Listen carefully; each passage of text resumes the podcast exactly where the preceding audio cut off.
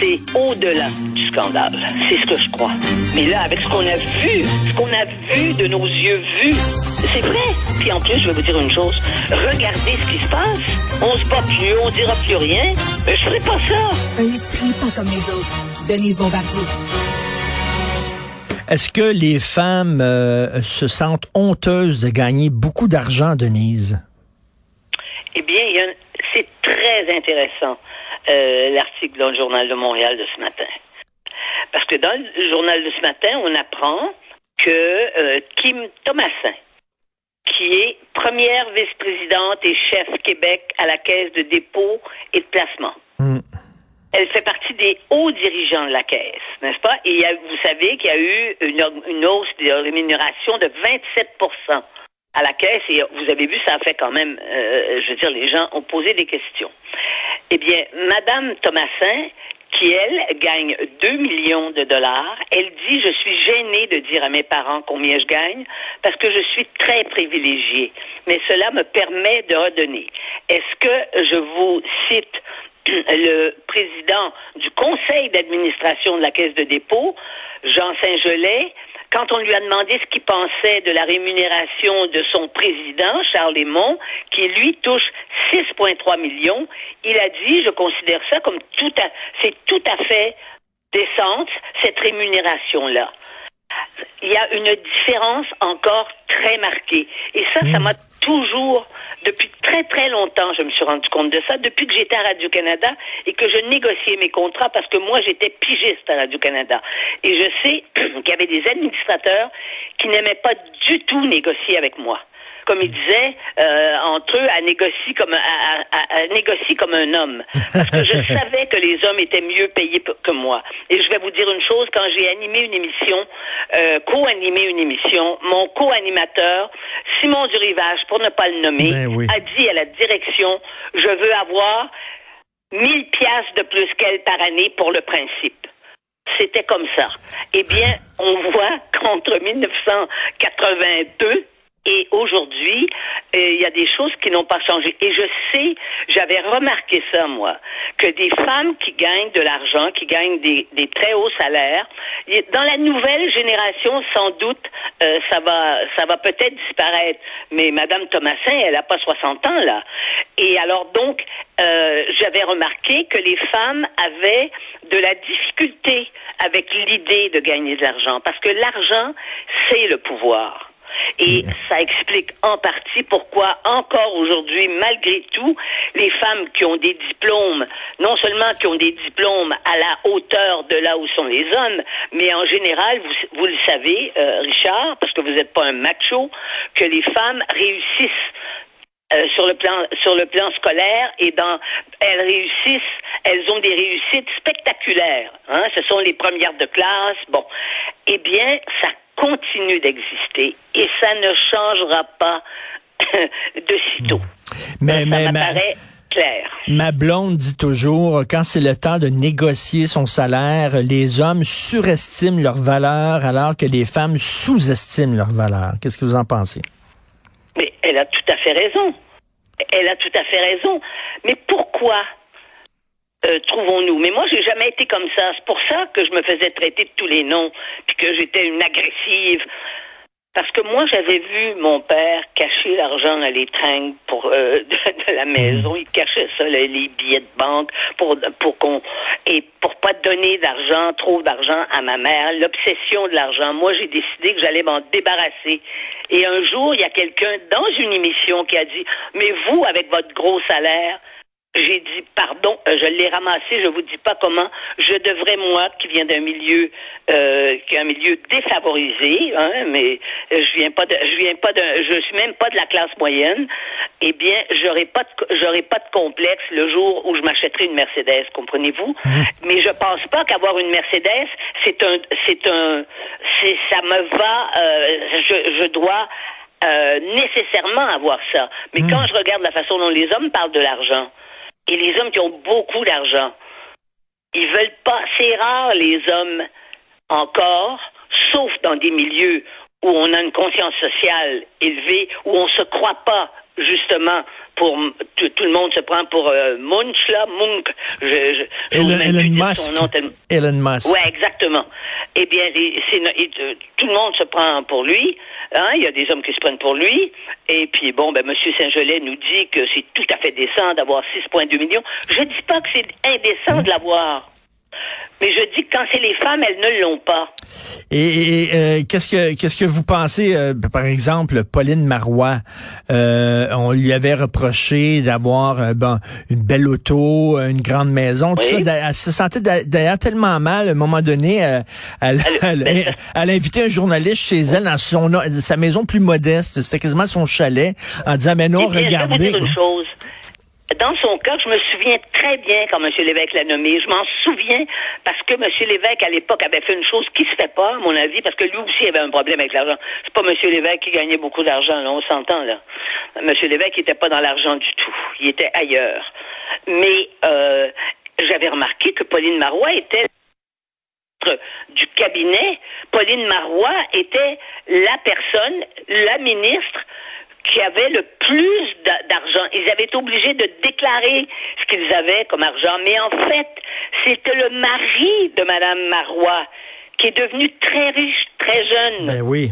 Euh, parce que c'était parce que il a il a fait des affaires et puis on l'a il y a des hommes d'affaires qui l'ont pris sous sa coupe Campo voilà monsieur Campo qui, est de- qui était mi- ce milliardaire il en a fait son assistant. Et il a effectivement gagné beaucoup d'argent. Donc madame Marois avait l'argent de son mari. Voilà. Parce que c'est pas ses salaires de députés et les salaires de ministres qui rendent les gens riches. C'est clair. Et Est-ce que vous trouvez que pour encore beaucoup de gars, malheureusement, euh, c'est comment dire inquiétant, épeurant, menaçant une femme qui gagne beaucoup de sous? Mais moi, je vais vous dire une chose. La plupart du temps, j'ai gagné plus que les hommes qui étaient dans ma vie, parce que quand c'était des enseignants, un professeur d'université, c'est sûr que ça a un salaire bien fixé.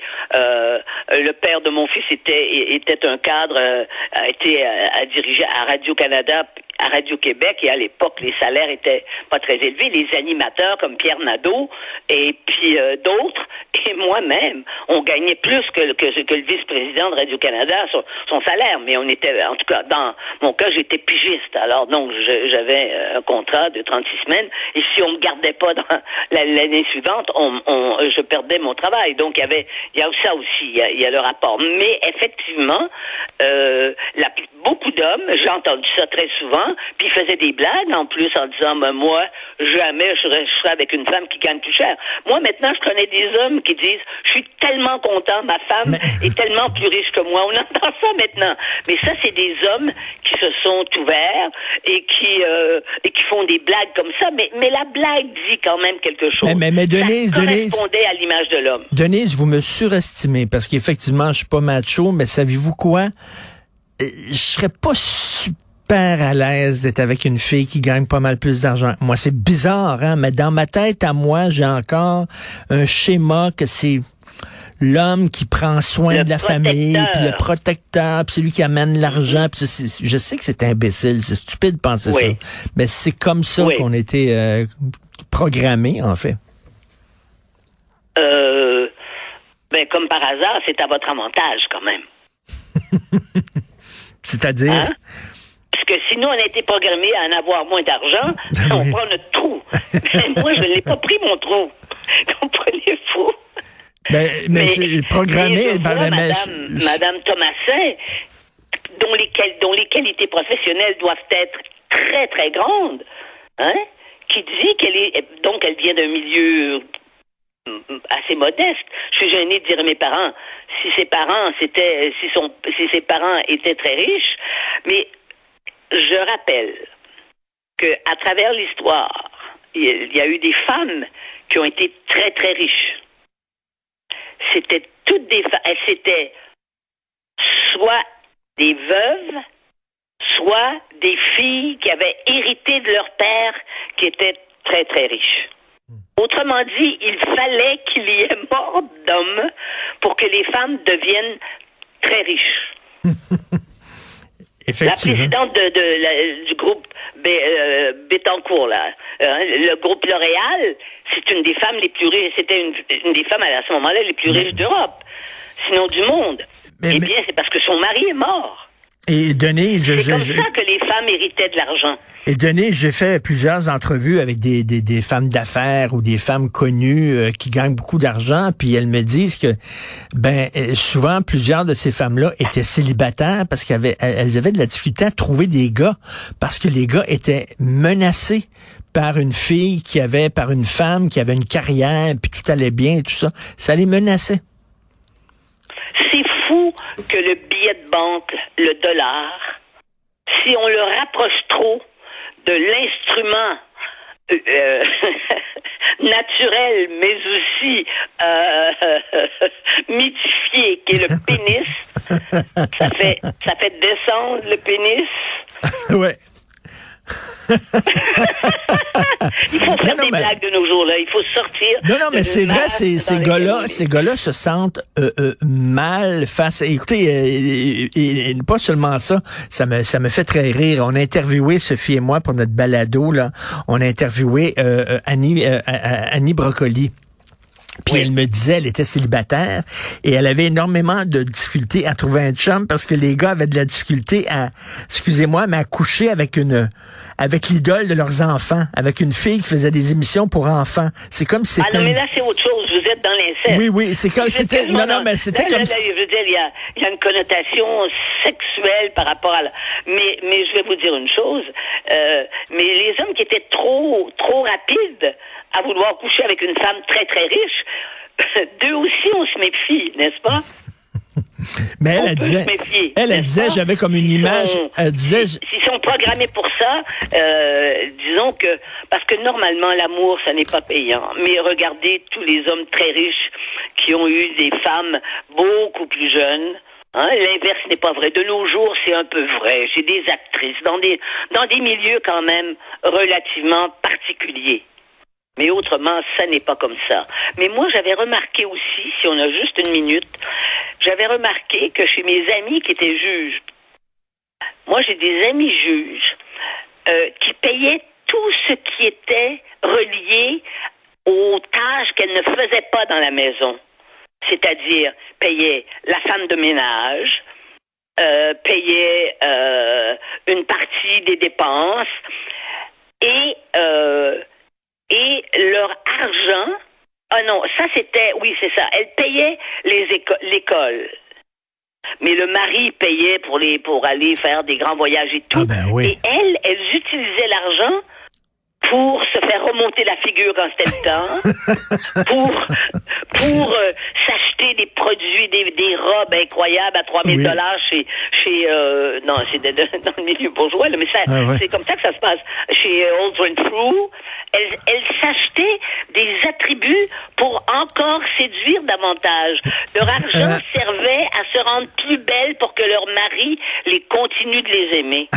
Vous voyez, on est tordu dans les, les rapports. Les rapports à l'argent et les rapports à la sexualité sont des rapports les plus mystérieux, les plus tordus et les plus et les plus euh, déstabilisants qu'on puisse imaginer. C'est vrai. La vie a changé. On est en 2022, mais on reste quand même des fois avec des vieux schémas dans notre tête. Merci beaucoup, Denise. Bonne journée. On se parle vendredi. Merci, au revoir. Merci.